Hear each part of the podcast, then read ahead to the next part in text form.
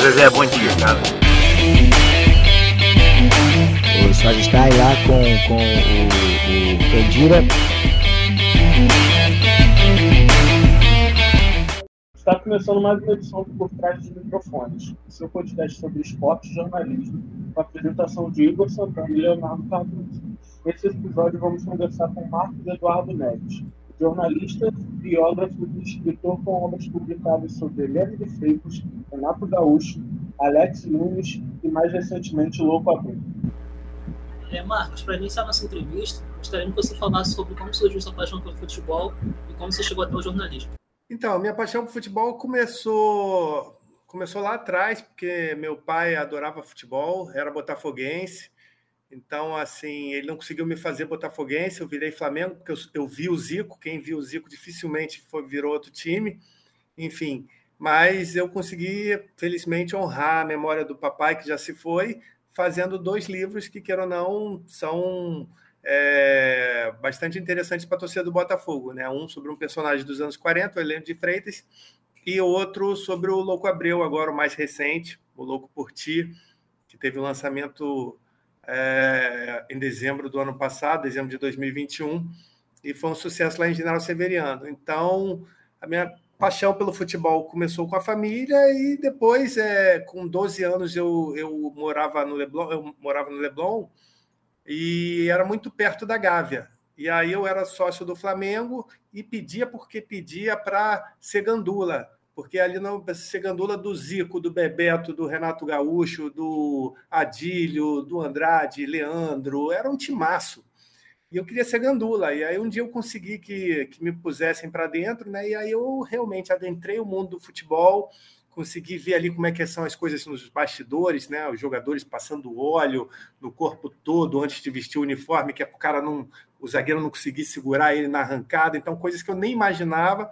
E aí eu fiquei é, apaixonado por futebol e não desisti mais, né? E continuei minha carreira no jornalismo, mas nunca pensando em trabalhar só com esportes, né? É, eu sei que eu tenho uma, uma obra grande relacionada ao futebol, mas não só isso. Tem outros livros sobre engenheiros, sobre empresários, enfim, desembargador. É, então, mas o futebol, queira ou não, graças a Deus me persegue e eu continuo perseguindo ele. E, Marcos, você pode contar para a gente um pouquinho de como foi essa migração do jornalismo para a literatura, para você começar a escrever essas biografias? Como surgiu isso? É, isso foi muito curioso, porque, é, na verdade, quando você tem 17, 18 anos, é muito difícil você escolher ali na, na, no segundo grau, no final do segundo grau, o que, que você vai fazer na faculdade. Né? Eu acho um, um garoto de 17, 18 anos saber o que, que vai ser na vida, o que, que vai fazer, uma decisão muito complexa. Né? E eu escolhi psicologia. Na verdade, eu escolhi psicologia porque eu queria escrever sobre, em jornais sobre comportamentos, relação entre pais e filhos, é, marido e mulher, coisas assim, né? Então, eu, na verdade, assim, eu queria escrever, eu não queria ser psicólogo, mas fiz três anos de psicologia. Esses três anos de psicologia me fizeram com que, quando eu realmente optasse pelo jornalismo, quando tudo indicava que eu deveria ir para o jornalismo, eu já estava velho para o jornalismo, porque estavam chegando os, os jovens de 18, 19 anos e eu já estava com 20, 22, 20 e tantos anos, né? E, e aí ninguém queria me dar estágio porque perguntava, cara, você já tem uma certa idade, o que, que você tem de currículo? Eu falei, cara, eu estou iniciando agora, não tenho currículo, eu preciso começar. E aí eu não conseguia, não, ninguém me dava chance. E aí eu era muito amigo do Renato Portaluppi, né, o Renato Gaúcho, e perguntei para ele se ele me autorizava a escrever o livro dele, porque eu precisava fazer um diferencial para tentar entrar no mercado. O Renato é, me conhecia desde Gandula, lá na Gávea, me deu esse aval, me deu uma procuração autorizando que eu escrevesse o livro dele. Eu fui no cartório, registrei tudo direitinho e comecei uma obra que eu não sabia que ia desembocar no sucesso que foi, né? Quando, quando eu e o Renato vimos, estava Armando Nogueira, Juca Kifuri, todo mundo falando sobre Luiz Mendes, todo mundo falando sobre, sobre o Anjo Demônio, meu primeiro livro. E a partir daí, eu, aí eu falei, agora com esse cartão de apresentação eu entro no jornalismo, né? Pô, foi um tapa na cara, cara, porque aí que o pessoal não, não, me, não me botou mais lá, porque tinha muita gente que tinha 30 anos de profissão e não tinha um livro publicado. Aí fala, não vou botar um jovem desse aí que já tem um livro aí falado pelo em território nacional, sabe, sobre um personagem que é que queira ou não é interessante para o público até hoje, né? Ame-o ou deixo. E aí, quando eu vi, eu estava já no meio da literatura, né? Já que eu aprendi na marra, aprendi ali na, na prática a fazer um livro, eu decidi fazer sobre o Heleno II e, e, e por aí foi. E por aí foi a minha carreira e hoje eu estou aí com, acredito que 12, 13 livros publicados, sendo 12 biografias. É, Marcos, você é autor de livros que conta a história de jogadores importantes do nosso futebol, como estamos aqui na apresentação. E a gente gostaria que você falasse um pouco como surgiu cada um desses, desses projetos e o que é acredita que não pode faltar na hora que você está contando a história de alguém. Eu acho que o que não pode faltar quando você conta a história de uma pessoa, de, de um personagem, é você é, são, são os defeitos, sabe? É, quando você faz um livro, por exemplo, é, só elogiando alguém, parece um, sei lá, um almanaque de fã-clube. E isso não. Você perde credibilidade, o autor perde credibilidade. Então, assim, é, a minha amizade com o Renato se estremeceu a partir do lançamento do livro dele por conta de que o livro, quem lê, vai ver o Renato. Não vai ver um Kaká, não vai ver um cara que nunca recebeu um cartão amarelo na vida. Vai ver o Renato com todos os acertos e todos os defeitos que ele teve, que fazem parte do aprendizado que ele ainda está tendo até hoje. Né? Então, é, eu acho que você tem que humanizar o personagem. Para humanizar o personagem, você não pode só focar nas partes boas. Você também tem que ir nos momentos de decepção, nos momentos de queda, nos momentos em que foi doloroso para ele um corte na Copa do Mundo, por exemplo. Você tem que ir bem na ferida. E muita gente se identifica com isso, porque todos nós já passamos, tanto por alto como por baixo, pois a vida é uma gangorra, né? Então, o que não pode faltar são, entre aspas, os podres, porque senão você perde a credibilidade e vira livro de fã-clube. É, Marcos, é, falando um pouquinho já diretamente dos atletas que você trabalhou, você produziu o livro do Alex, vendeu mais de 100 mil cópias, até mesmo na Turquia. E onde ele é, ele é o ídolo máximo do Fenerbahçe, eu queria saber de você se você esperava que isso saísse do Brasil, chegasse tão forte internacionalmente, e quão importante isso foi para a sua carreira, até para o próprio Alex. Eu vou te falar, eu sempre gostei dos polêmicos, né? Tanto é que do Renato eu fui para o Heleno, enfim, escrevi sobre o Louco, sobre o Nunes, e eu achava que o Alex, por ser um cara tão pacato, tão sereno, né? tão exemplar, é um exemplo de, de, de, jogador dentro de campo, é um exemplo de marido, é um exemplo de pai de família. É, enfim, eu achava que eu não ia conseguir fazer uma limonada desse limão espremendo, né? Mas, de qualquer forma, eu fui chamado para conversar com ele em Curitiba, ter um primeiro approach com ele. E, e eu fui para Curitiba mais porque, para mim, na minha opinião pessoal, o Alex foi o melhor jogador do mundo em 2003, quando ele estava no Cruzeiro. A FIFA deu para o Zidane, mas o Alex jogou mais do que o Zidane naquele ano. E eu só queria tirar uma foto com o Alex, porque eu sabia que eu não ia fazer o livro do Alex. O Alex era sereno e pacato e calmo demais para um livro. Eu acho que o leitor ia dormir. Eu achava que o leitor iria dormir no segundo parágrafo. Só que aí, para minha felicidade, é, para nossa felicidade, né? Porque o Alex também ficou muito satisfeito com o livro na verdade, o Alex é sem papas na língua.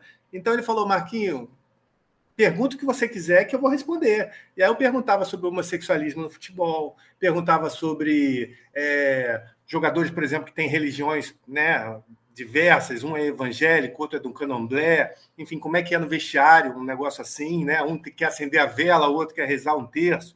Enfim, então o livro do Alex é muito interessante, porque ele realmente abre o jogo, não só no campo profissional, rasteira que treinador dá no jogador e vice-versa, é, como no campo pessoal, é, gravidezes que a esposa dele perdeu, tratamento de fertilização. É um livro muito interessante até para as mulheres, porque você vê a diferença entre uma Maria Chuteira, né, uma pessoa que está interessada no dinheiro do cara, e alguém que quer crescer junto com o cara. Até porque ela tinha muito mais dinheiro do que ele, ela, ela era da High Society, filha do presidente do, do Jockey Club de Curitiba, e ele era um jogador que vinha de uma favela, de uma comunidade, uma periferia ali em Curitiba. Né? Hoje ele se tornou um dos maiores ídolos do futebol mundial. Estamos vendo até o sucesso dele agora, né, nesse começo de como treinador do Sub-20 do São Paulo. Mas assim, eu não esperava o, que ele fosse na Turquia é, o que ele é na verdade, o Alex na Turquia ele é acima do presidente da República, ele é acima de qualquer. O Alex não é uma celebridade, ele é uma personalidade para os turcos. É, então, só quando eu tive em Istambul e nas cidades lá adjacentes, Ankara, enfim, que eu pude dar conta do, do que, que significa o Alex para eles. Né? Então, é, foi um livro que eu esperava que, tudo bem, o Alex é ido, na Turquia a gente ouvia isso aqui, mas só indo para lá que você vê e lendo o livro você vai ter acesso a histórias completamente é, quase inacreditáveis, né? Como 200 mil dólares que pagaram para ele cortar o cabelo, entendeu? Então é impressionante, é impressionante. Eu fiquei impressionado e realmente muitos consideram o Heleno o, a minha obra-prima, mas o meu livro mais consumido no mercado nacional e internacional foi realmente Alex, a biografia. É, Marcos, ainda sobre o Alex, ele é uma pessoa que a gente, você até citou aqui, que não fala muito com a imprensa, é pouco, ele é pacato no caso, nunca teve um perfil midiático, e no livro você consegue tirar uma situação de uma divergência que ele teve com o David e com o Dracena na Turquia. Como foi a convivência com ele durante o período que você escreveu o livro? E se em algum momento ele tentou interferir em alguma das histórias que você contou, ou algo do tipo? Ah, ele não, a, convivência foi ótima, foram dois ou três anos maravilhosos, que toda hora eu estava em Curitiba, estava. ele até falou, Marcos, pode não ter, ter sido o teu melhor livro, mas foi o livro que você mais se divertiu, né? E é verdade, né? Eu viajei a parte da Europa, eu fui para Doha, no Catar, eu fui para a América do Sul inteira entrevistar, porque o Lugano estava no Uruguai, o Aristizábal estava na Colômbia, o Asprilha, enfim, eu tive que viajar a América do Sul inteiro, o Brasil inteiro e ainda aí na Europa, ainda aí no Catar, né? Então, assim, é, foi uma convivência ótima, foi um trabalho maravilhoso e a única interferência do Alex no livro foi para melhorar a coisa. Porque, por exemplo, teve um técnico chamado Marco Aurélio que, quando eu estava em Campinas, ele falou sobre o Alex, eu não falo. Aí eu falei, cara, mas você pode falar. Ele falou, mas o que eu for falar, você não vai escrever sobre aquele filho da mãe. Aí eu falei, Alex, olha, eu liguei pro cara e o cara não, não quis falar. Aí falou, então deixa eu contar. E o Alex contou uma história em que, entre aspas, ele meio que se incrimina de algo, entendeu? E a, mas ele conta, ele deu a chance do cara dar uma outra versão. O Alex deu uma versão total que o leitor tira a noção de quem foi o, o, o traíra da história. Então, assim, eu não posso dar spoiler aí, fica para a galera que comprar o livro vai saber o que aconteceu entre os dois, mas, enfim, então o Alex apimentou ainda mais o livro. Existem interferências em que uma pessoa quer que você corte certas coisas, que não fale sobre certos assuntos escusos, sobre algumas coisas que foram feitas por baixo do pano, mas o Alex não. O Alex, ele se, se auto é, mutilar, entre aspas, para se tornar até mais humano e mostrar como é que é a realidade da coisa, eu achei uma interferência nossa, maravilhosa do Alex, que só fez bem para o livro, né? E para quem e para o leitor que se delicia com a leitura. Marcos, voltando a falar um pouquinho do Renato, é, você trabalhou com ele, você fez o livro dele bem no início da caminhada dele como treinador. Então é um livro que ainda fala muito do jogador Renato.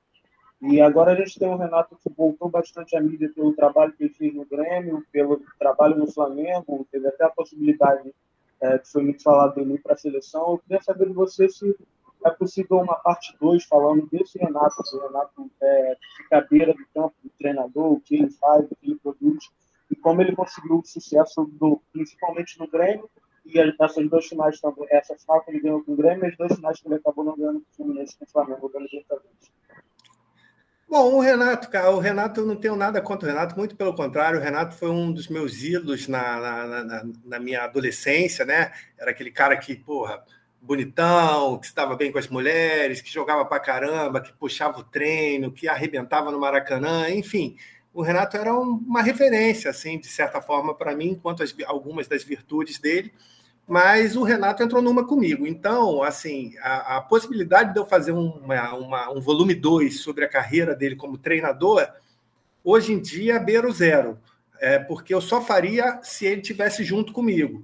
E o Renato é meio casca grossa nessa coisa, eu também sou. Então, a gente teria que entrar em acordo. Eu sou mais maleável, mas assim, eu não vou fazer uma ode. Você vê o que aconteceu no Flamengo, né? Ele entrou como um anjo e saiu como um demônio é exatamente o título do livro, que foi uma das coisas que ele discordou do título.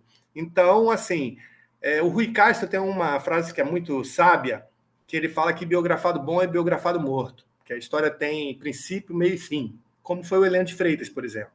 Né? Então, enquanto o Renato estiver vivo, muito dificilmente eu vou fazer um volume 2 com a carreira dele.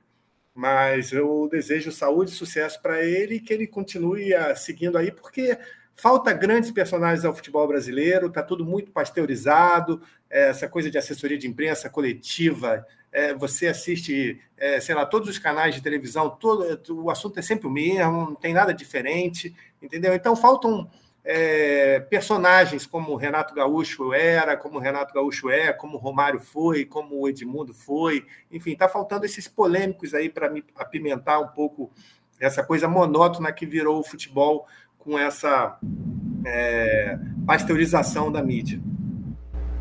É, falando agora do seu lançamento mais recente, que é o do atacante Abreu, como surgiu a ideia e o contato com ele? e se você teve alguma dificuldade para falar sobre o jogador, visto que é de outra cultura. É, o, o, Louco Abreu, na verdade, foi uma ideia do Gustavo Rothstein.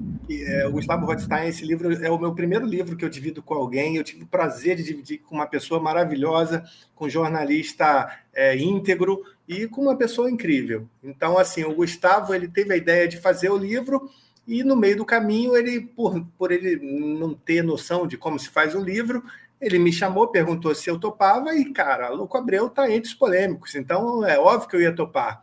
E aí a gente fez essa, é, é, essa aproximação Louco Abreu no ano de 2011, ele, ou 2010 ainda, eu acho que quando ele voltou da Copa, quando ele voltou da Copa, é, a gente começou a conversação, a gente ia para casa dele, gravamos, ah, acredito que umas 20, 25 horas de entrevista, o que daria para ser um livro ainda maior, e isso a gente gravou ali, no calor da coisa, entre 2010 e 2011. É, então, quem tem o acesso ao livro do Louco Abreu, é, se eu perguntasse para o Louco na semana passada, no mês passado, sobre 2010, ele não ia se lembrar com tantos detalhes. Então, como estava fresquinho na memória, o, o, leitor do Louco por Ti vai poder visualizar e relembrar cenas que nem ele mesmo, nem mesmo o leitor lembra. Então, porque as entrevistas foram gravadas lá atrás. Demorou 10 anos para o livro sair, mas graças a Deus o livro saiu, né? não importa o tempo que seja. Goethe demorou 50 anos para fazer a obra-prima dele, que é Fausto, entendeu? Mas Goethe já morreu há mais de 200 anos e Fausto continua sendo vendido. Mesma coisa com Cervantes, mesma coisa com Shakespeare, enfim. Então, a história do Louco Abreu no Botafogo, que é uma história linda, né? de um time que estava em baixa estima, que precisava de um ídolo, que perdia direto para o maior rival e que de repente é campeão em cima do campeão brasileiro com gol de cavadinha num goleiro, entre aspas, matador, né? A gente não precisa se aprofundar sobre isso. Enfim, uma história ímpar que eu tive o prazer, graças ao Gustavo, e agradeço muito ao Gustavo por ter confiado que eu pudesse ajudá-lo. Marcos, eu queria saber de você quais foram as suas é, maiores referências dentro dessa área da escrita sobre futebol. Se tem algum, algum escritor ou alguns livros que te inspiraram, biografias, enfim. O que, que você usa bastante, o que, que você gosta de ler para você poder depois é, ter isso como referência no seu trabalho? Bom, assim, essa pergunta tem várias respostas. Assim, minha maior referência é, na literatura é o Rui Castro. Então, eu que me considero um biógrafo, né? Acho assim, se eu só escrevesse livro de futebol, eu não me consideraria biógrafo, eu me consideraria um historiador do futebol. Então, assim, para ser biógrafo, na minha opinião, você tem que escrever sobre. É tipo ator. Você tem que fazer, escrever sobre padre, tem que escrever sobre, sobre empresário, sobre engenheiro, sobre agricultor, sobre pedreiro, sobre gari. Enfim, quando você passeia por diversas searas, você se torna um biógrafo. Então, minha principal referência é o Rui Castro. É o Rui Castro, que eu tive o, a felicidade de se tornar um amigo meu. E na área do futebol, é, a minha maior referência foi um pesquisador de futebol, que é o Roberto Assaf, que também tive a felicidade de ter sido meu professor na faixa, na Faculdade Hélio Alonso, no Rio de Janeiro. A primeira turma de jornalismo esportivo, que era uma matéria eletiva, é, o, o Roberto Assaf deu abriu para dar. Eu já tinha feito todas as eletivas, eu não precisava mais fazer eletiva, era só cumprir o cardápio ali da, das matérias que eu tinha que fazer para me formar. Mas eu fiz questão de fazer o jornalismo esportivo e, e depois me tornei muito amigo do Roberto Assaf. E a, a, outra coisa que você perguntou é minhas referências de leitura de futebol. Tudo começou com Zico, uma lição de vida, um livro do Marcos Vinícius Bucar Nunes. É um livro de 1986, eu tinha 10 para 11 anos de idade, eu estava fazendo 11 anos de idade, e assim, eu odiava livro, cara, odiava livro. Quando chegava a hora da prova de português, tinha que ler livro, eu lia só a orelha, lia a quarta capa, pô, perguntava para o cara como é que era a história, fazia a prova, eu odiava livro, eu era, uma, eu era um daqueles alunos, sabe? E aí, o livro do Zico, sabe, que era o meu ídolo, que era o craque da seleção brasileira, me deu uma vontade de ler aquela história. Eu devorei não sei em quantos dias ali, porque eu era criança, mas assim, sem parar. Então, eu hoje sou partidário de que as escolas deviam adotar mais livros de. Não necessariamente de futebol, porque existem. Hoje em dia mudou muito. As meninas gostam de futebol, né? No meu tempo não gostavam tanto. Mas livros de esporte, né? De repente a menina gosta da, de ginástica olímpica, enfim, mas adotar livros de, que façam você ter o prazer da leitura. A partir do prazer da leitura, você parte para livros de leitura mais rebuscada e complexa, como a Luísa de Azevedo, Machado de Assis, mas é o contrário. Então, eu acho que, de certa forma, é, você dá um, um Machado de Assis para uma criança de 12 anos, você vai assustar ela, que não vai, não vai conseguir ler nada. Os Sertões, de Euclides da Cunha, Sabe? O cara lá fica. São 80 páginas só decupando como é que é uma floresta. Entendeu? O cara não aguenta. Então, aguardar um livro sobre o Gabigol, sabe? O cara vai querer ler, entendeu? Então, eu, eu sou partidário disso. E foi isso que aconteceu comigo. O primeiro livro que eu li foi sobre o Zico. E hoje estou aí escrevendo alguns livros de futebol. Muito legal, Marcos. É, aqui no Brasil, a gente tem o Mário Filho como um dos maiores exemplos de escritores dentro da área do futebol livros que marcaram gerações e ainda hoje são referências para muita gente. Até por isso o jornalista dá um nome ao Maracanã. Você acredita que o seu trabalho pode marcar a história durante tanto tempo? E qual o diferencial da sua escrita para esse tempo?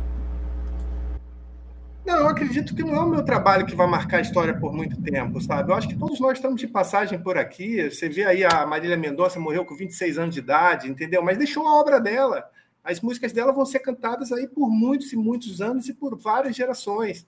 Então, a minha ideia aqui, sabe, a minha ideia é deixar um legado, entendeu? Eu não sei quantos anos eu vou ter de vida, mas eu quero deixar um legado, entendeu? Deixar o meu nome marcado, deixar, sabe, assim, porque o Heleno de Freitas era dos anos 40, a gente está falando sobre Heleno hoje, e vai estar tá falando daqui a 70 anos, só que daqui a 70 anos não sei se eu vou estar tá aqui, né? Vou estar tá com 116, não sei se eu vou estar tá aqui, entendeu? Mas vai ter gente, vai ter botafoguenses que vão querer saber essa história. Então, é, o, o, o que importa não é para mim é, como, como, digamos assim, algo é, ególatra, narcísico. Não é por aí. Eu quero deixar um legado para as gerações, porque o brasileiro é um povo de memória curta. A gente não sabe de quem direito quem foi a importância de Dom Pedro I, a importância de, de um príncipe, Dom Orleans de Bragança. A gente não sabe nada disso sabe? Então, eu acho que o Brasil tem memória curta. Então, a gente tem que botar nos livros que são perenes, porque outras mídias, você lembra, vinis, fita cassete, é, DVD, não sei o quê, vão acabando. Mas o livro não. O livro resiste e resiste, nem que seja na forma de e-book. Entendeu? Então, eu quero deixar histórias aí para que o, é, é aquele negócio, né? É um homem se forma o, o com, com conhecimento, né? Então que tem que eu deixe conhecimento aí em várias áreas, não só no futebol, mas o futebol sendo uma paixão popular que tem muita gente, eu sei que vai atrair muita gente que tem curiosidade, principalmente sobre seus grandes ídolos, sobre, sobre grandes feitos que eles fizeram no, no campo do futebol. Marcos, a gente sempre fala aqui no podcast com quase todos os nossos convidados sobre a importância de entender o jogo, de você entender o jogo que a gente às vezes vê muitas pessoas debaterem futebol, mas debaterem mais com, com a paixão do que com a razão, sem entender por que, que o time joga de tal jeito, por que, que joga de outro. E como você trabalha com a diretamente com quem escreve lá dentro do campo, é, eu queria que você falasse um pouquinho sobre qual a importância de ter esse, esse conhecimento, além do que você vê, além da partida que você assiste, além do seu time. Esse conhecimento sobre o jogador, ou de um técnico, da tática, enfim sobre entender mais o futebol. Qual a importância disso para o torcedor? Eu acho que a importância vai de cada um para cada um, sabe? É, você pode chegar para uma pessoa e perguntar: futebol é importante? E a pessoa falar, cara, a coisa mais importante da minha vida, mais do que a minha esposa. E você pode perguntar para outra: futebol é importante? Cara, eu não gosto de futebol. Não gosto de futebol. Então, assim, é, a importância sobre um livro de tática é importante para aquele cara que gosta de tática. A importância de uma biografia é importante para aquele cara que gosta de saber a história dos outros sabe? A importante de um livro sobre orquídea é importante para quem cuida de orquídea, entendeu? Então, assim, é... graças a Deus, todos nós somos diversos, né? E é isso que faz essa, essa comunhão. Cada um ter, ter suas coisas, cada um vai atraindo conhecimento de várias áreas, nem que seja um pouquinho de cada uma. Eu acho isso muito interessante. Tem gente que só sabe uma coisa e não consegue, por exemplo, chega num, num papo qualquer e não tem papo porque não entende daquele assunto. Eu procuro saber um pouquinho sobre cada coisa. Eu acho que, de certa forma, vai, vai vou absorvendo e, e, e posso estar em qualquer roda de conversa. Então, assim, eu vou fazendo o meu trabalho e ele vai ser importante para umas pessoas, não vai ser para outras. E pouco me interessa para quem disser, ah, meu trabalho não é importante. Eu sei que para alguns, que se for para uma pessoa importante, como foi aquele livro do Zico para mim, já está valendo. É, Marcos, você foi autor do, dos livros do Heleno e do Renato, né, que são dois personagens assim folclóricos do futebol. Gostaria que você falasse um pouco quanto esses tipos de personagens dentro de campo fazem falta e se tem algum jogador assim folclórico nos dias atuais que você gostaria de escrever sobre ele. Não, eu acho que esse tipo de, de jogadores com certeza fazem falta, né? Mas, é, mas assim, é, o futebol se tornou um business, né? O futebol se tornou cifras astronômicas, né? Um Heleno de Freitas não aconteceria hoje em dia no futebol. Nenhum departamento médico do mundo ia deixar um. De, ia ter medo, o médico ia ter medo de pedir para o jogador fazer um exame para ver se ele está com sífilis ou não. Entendeu? Hoje o jogador, por contrato, na hora de assinar um contrato, ele é obrigado a isso. Então, o Heleno, por exemplo, jogador da época da transição do futebol romântico para o futebol profissional. É, então, esses jogadores, com certeza, Leônidas da Silva, Zizinho, Heleno, Fredenreich, fazem muita falta. Paulo César Caju, sabe? Jogadores que tiveram histórias absurdas. E o Botafogo é um celeiro de craques. Botafogo, eu sei que você fez um livro do Botafogo, Léo, e o Botafogo, assim, eu fecho os olhos aqui e falo Milton Santos, Garrincha, Didi, Calito Rocha, Manga, Gerson, é, 300 caras que eu poderia citar aqui, sabe, que, que, que tem história para contar, né? E se hoje tem algum jogador, assim, que, que me interessaria escrever, aí, aí depende, depende, né? Se eu pensar do ponto de vista do mercado, né? Aí você pensa assim, hoje, quem venderia? Talvez no ano passado, no ano retrasado, seria Gabigol. Talvez hoje seria o Hulk. Alguns anos atrás seria o Fred. Entendeu? Então, assim, existem para mercado jogadores que são de muito interesse, mas eu não vejo, é, eu não tenho aquele é, tesão, sabe, nesses jogadores que hoje é, chegam na televisão e não dizem porque não podem, porque tem um assessor ali blindando, entendeu? Talvez se eles terminam a carreira e me chamam, como fez o Alex, aí eles vão poder contar tudo, porque já não tem mais contrato, não tem mais rabo preso com ninguém, e aí pode realmente contar a verdade da coisa. E aí talvez alguns jogadores vão me ser muito interessantes, como esses nomes que eu falei mesmo. Gabigol, Fred, enfim, próprio Hulk, sabe, que foi né, vítima do 7 a 1 e deu a volta por cima. Né? Então, eu acho que. Imagina para ele o que, que deve ter sido aquele 7 a 1 imagina para ele o que, que deve estar sendo esse momento agora que está vivendo o Atlético Mineiro. Então, é, há jogadores interessantes, mas a mídia não deixa, infelizmente, a gente perceber isso. E antigamente não. Como eu falei, Renato, Romário e Edmundo não tinha essa. Eles falavam que queria na cara, entendeu? Doesse em quem doesse. Marcos, a gente vai fechando aqui. Eu queria agradecer muito a sua participação. É, você pode mandar suas redes sociais, suas considerações finais. Eu vou fazer só uma última pergunta para a gente fechar. A gente conversou aqui é, logo no início de 2020 com o Tal Benjamin, que é um analista tático, ele fez um livro sobre o Flamengo de 2019. E a gente achou muito importante ver alguém analisar um time tão específico. Então, um time que foi histórico, e que teve essa história contada naquele livro da principal competição que ele venceu. Eu queria saber de você, principalmente entender, apesar de você ter falado um pouco, por que a não tem essa cultura de guardar esses momentos tão históricos dos nossos clubes, é, qual, a, qual seria a importância para os torcedores até futuros, como foi o seu caso, você viu o Zico, mas, por exemplo, eu não vi, então ter aquele livro antigo do Zico, qual era a importância disso para as próximas gerações? E também quais times você acha que mereciam esse trabalho especial de teve um ano muito importante que merecia que isso fosse registrado? Então, eu acho assim que valeria livros sobre aqueles personagens e times que não foram retratados por serem anteriores a essa época do streaming. Hoje em dia você tem tudo no YouTube. É, antigamente não. Falar, é, resgatar, ressuscitar um Heleno de Freitas, é, eu, eu, tive no máximo dois minutos de vídeo de Heleno de Freitas, sabe, para ver, sabe? Não chegou a isso, não, hein?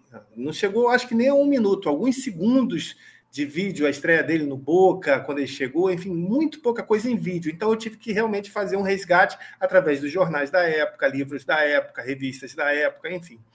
Então eu acho que assim, livros para aqueles que estão lá atrás, dos anos 80 para trás. E dos anos 90 para cá, eu acho que já é mais fácil, você já tem acesso maior às imagens, né? Então, eu acho que você pode criar documentários. Hoje a gente tem aí séries. A gente tem, eu vi recentemente o documentário de Divino Bádio sobre o Bádio, maravilhoso. Tem um do Maradona estreando também, maravilhoso. Então, tem filmes como Pelé Eterno, tem filmes como Boleiros. Então, assim, hoje você consegue fazer documentários e filmes a par, porque você já está com um universo é, de, de mídia digital bastante avançado. E sobre os times que eu acho que deveriam ser resgatados, eu acho que são aqueles que realmente fizeram história, né? É, o Flamengo de 2019, para mim, foi um dos maiores times que eu já vi jogar, né? O comandado pelo Jorge Jesus era muito bonito, muito fácil. Acho que qualquer torcedor gostava de ver. O São Paulo do Tele, a mesma coisa. O Palmeiras do Luxemburgo, a mesma coisa. Então, o Cruzeiro do Alex também era lindo. É, esse Atlético Mineiro do ano passado foi muito bonito, apesar de de certos pênaltis ali, certas coisas ali meio estranhas que deveriam ainda ser investigadas, mas tirando isso, os jogadores não têm culpa de nada, se o juiz deu ou não. É, é, foi bonito de se ver. Então tem, tem, tem muitos times e muitos esquadrões. Agora, por exemplo, o Fluminense do Rivelino, escrevi, pouca gente sabe, um livro sobre a máquina tricolor.